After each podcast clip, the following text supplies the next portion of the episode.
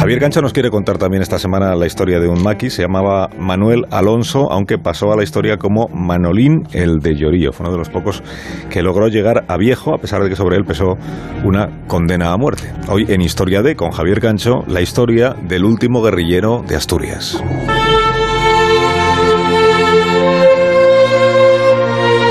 Estaba acorralado en una cuadra. Llegado cierto momento entendió que iban directos hacia donde ellos se escondían. Cuando les tenía muy cerca, tiró una granada que no explotó. Si lo hubiese hecho seguramente la bomba también le habría matado a él. La cuadra en un lateral tenía una pequeña ventana por la que salió corriendo precipitadamente. Más abajo, al doblar la esquina de una de las casas, se topó cara a cara con un moro de los regulares. Manolín le empujó con violencia para seguir corriendo desesperado. Había mucha nieve, casi un metro de espesor, y no lograba correr deprisa. Era como en las pesadillas.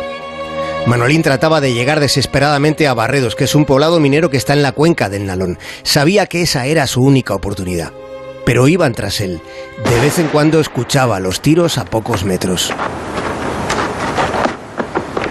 Eran los disparos con los que intentaban matarle.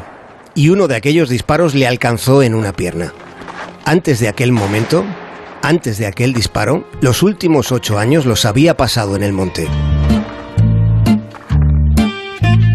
Ocho años huyendo, luchando contra el régimen franquista como se podía.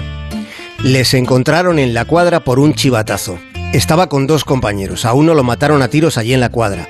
Al otro lo cogieron más abajo. Le condenaron a muerte y ejecutaron la pena. Ellos habían formado parte de la resistencia.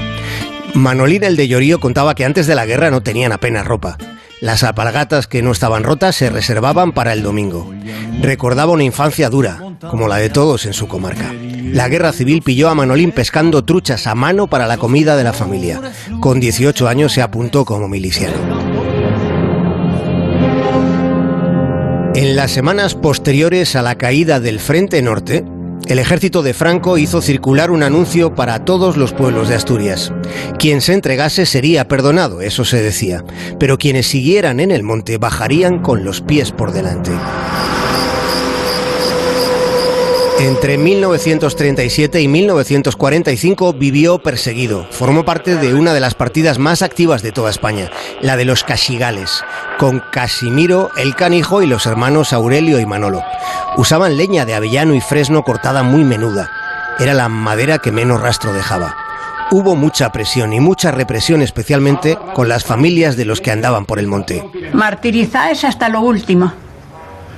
Y a les cuñáis, y a les hermanes, y a, y a toda la familia martirizado hasta más no poder. Pero no me pregunten muchas cosas porque muchas no les quiero hablar. Habla Radio España Independiente, Estación Pirenaica. A una tía de Manolín le hicieron la vida imposible preguntando por el sobrino. Un día apareció muerta. Había miedo, no ya ayudar a los maquis, había miedo a encontrarse con los del monte por si después los franquistas les acusaban de colaboración. Se fue creando un régimen de terror a los pies de la montaña. Al final un chivatazo les delató. Manolín tiró una bomba que no explotó, cayó por un disparo en una pierna mientras huía. Le apresaron y le condenaron a muerte, aunque su pena no se ejecutó. Salió libre solo después de 20 años en la cárcel.